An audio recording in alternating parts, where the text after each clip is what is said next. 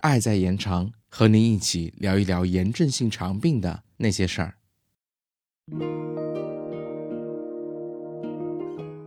Hello，欢迎回到 CCCF 小广播。春节马上就要到了，欢度新年的同时，我们也会参加许多朋友聚餐、家庭聚会。那这种大鱼大肉的时候，却也往往是我们 IBD 患者心存担忧的时候。外出聚餐的时候，IBD 患者的饮食有哪些需要注意的点呢？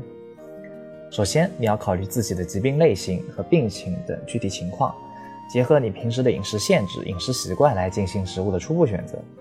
如果你有挑选聚餐地点和菜品的机会，那在聚餐之前，你可以先打电话咨询一下相关菜单，他们的具体菜单，事先找出你认为比较适合你的菜品，并且记录下来，这样在聚餐时候就能做到心中有底。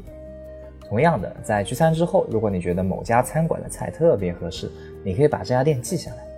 然后呢，下次聚餐就可以优先考虑这些菜馆，并且里面的菜品。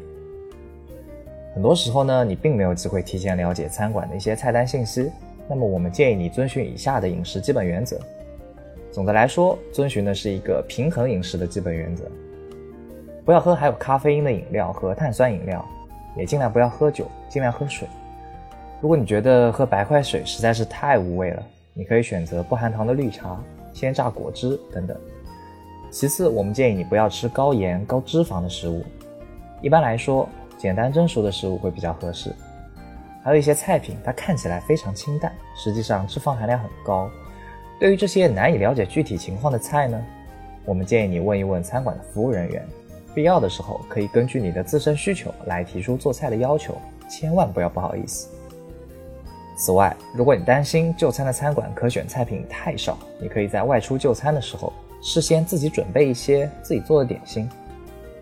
或许呢，你还有不少饮食上的疑惑，那我们建议你咨询一下你的医生，以便掌握自己正确的饮食事项。好啦，很高兴能和你共享这份青春特辑，提前祝你节日快乐，聚餐愉快。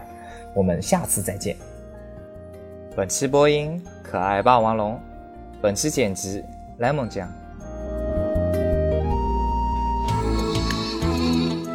本节目由 CCCF 爱在延长炎症性肠病基金会独家录制播出。节目内容感谢由浙江大学出版社出版的《溃疡性结肠炎和克罗恩病你问我答》丛书。更多详情，请欢迎关注爱在延长官方网站及微博、微信公众号，期待您的互动。